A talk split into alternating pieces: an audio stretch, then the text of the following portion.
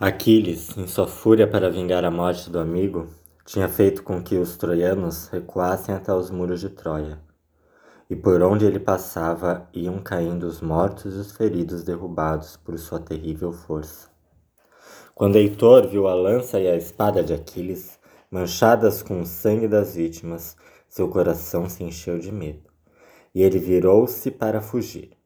Mas Aquiles o havia visto, e foi atrás dele como um relâmpago Heitor correu em volta dos muros de Troia o mais depressa que pôde, mas Aquiles era mais rápido e já ia alcançá-lo. Nesse momento, no alto do Olimpo, Zeus, o previdente rei dos deuses, pegou uma balança e pôs num prato um peso com o nome de Heitor e no outro um peso igual com o nome de Aquiles. O prato com o nome de Heitor desceu então todos os deuses viram que ele estava condenado. Depois que Aquiles o perseguiu quatro vezes ao redor dos muros de Troia, Heitor voltou-se e o enfrentou. Ergueu a lança e atirou-a com toda a força contra Aquiles.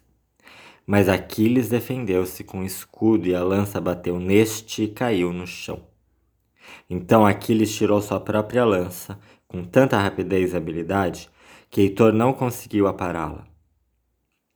E a lança passou por uma fenda da couraça do troiano, entre o peitoral e o espaldar. Com o sangue jorrando da ferida mortal, Heitor caiu. Quando Aquiles se inclinou sobre o adversário caído, Heitor disse suas últimas palavras. Não se alegre tanto com essa vitória, Aquiles. Não demorará muito para você me seguir até a terra dos mortos e o espírito de Heitor deixou o corpo. Aquiles ordenou aos soldados que trouxessem seu carro e seus cavalos.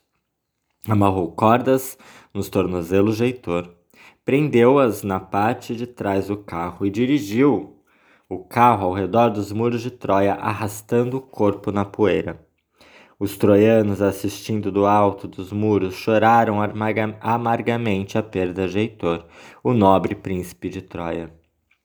Vocês se lembram de Apolo, o deus cujas setas nunca erravam alvo? Os gregos o oferendaram ao raptarem a filha do sacerdote para ser uma escrava. Os gregos o ofenderam ao raptarem a filha do sacerdote para ser uma escrava. E desde então eles temiam a ira de Apolo. Embora tivessem devolvido a moça a seu pai, o deus não os perdoara pela invasão de seu templo sagrado.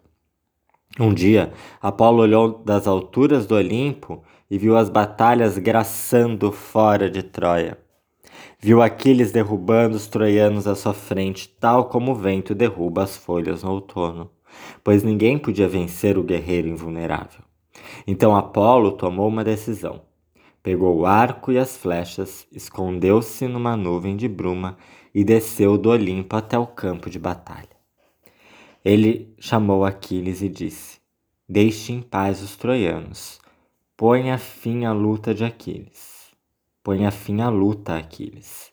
Se você não fizer isso, não será um homem que vai destruí-lo, mas sim um dos imortais. Aquiles sabia que era um deus que lhe falava da nuvem, mas era muito orgulhoso para dar atenção ao aviso e respondeu: Nem mortal nem imortal fará com que eu pare a luta. Então Apolo pôs uma seta na corda do arco, apontou e mandou-a ao calcanhar de Aquiles, o único lugar em que este podia ser ferido. Aquiles sentiu uma dor aguda subir do calcanhar até o coração. Então caiu e morreu. Quando Apolo voltou ao Olimpo, Afrodite elogiou o que ele havia feito, mas Hera e Palas Atenas ficaram zangadas.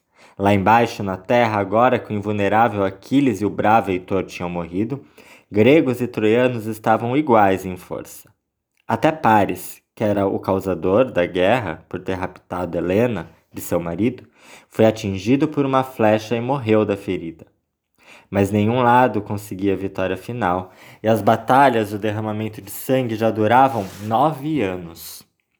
Então, no décimo ano da guerra, a deusa Palas Atenas, inspirou um dos guerreiros gregos, Pites, filho do deus Hermes, a dizer a Menelau e aos outros seis: Por muitos anos lutamos, com, lutamos contra os troianos.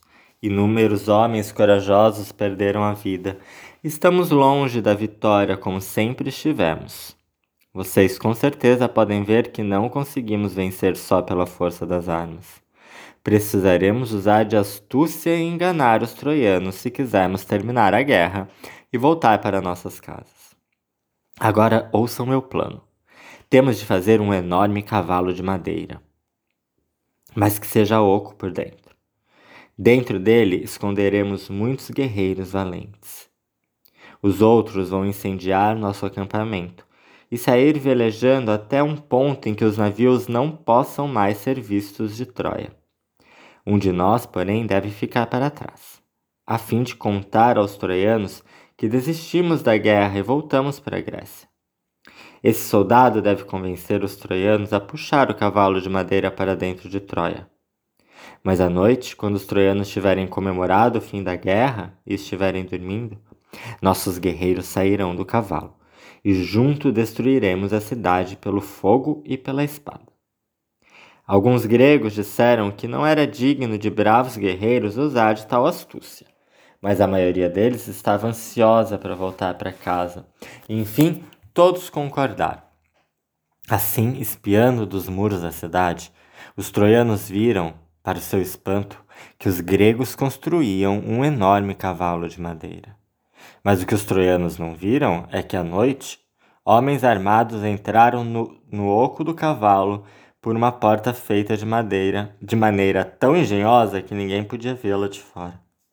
Então, os troianos viram os gregos tocando fogo em seu acampamento, embarcando em seus navios e zarpando até desaparecerem no horizonte. Vitoriosos, os troianos saíram da cidade e encontraram, sentado ao lado do grande cavalo, um grego implorando piedade.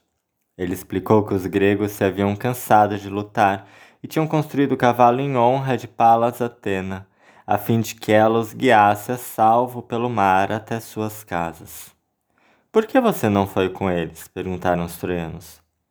O soldado respondeu: Porque eles queriam fazer um sacrifício humano aos deuses, e eu fui escolhido para ser morto no altar.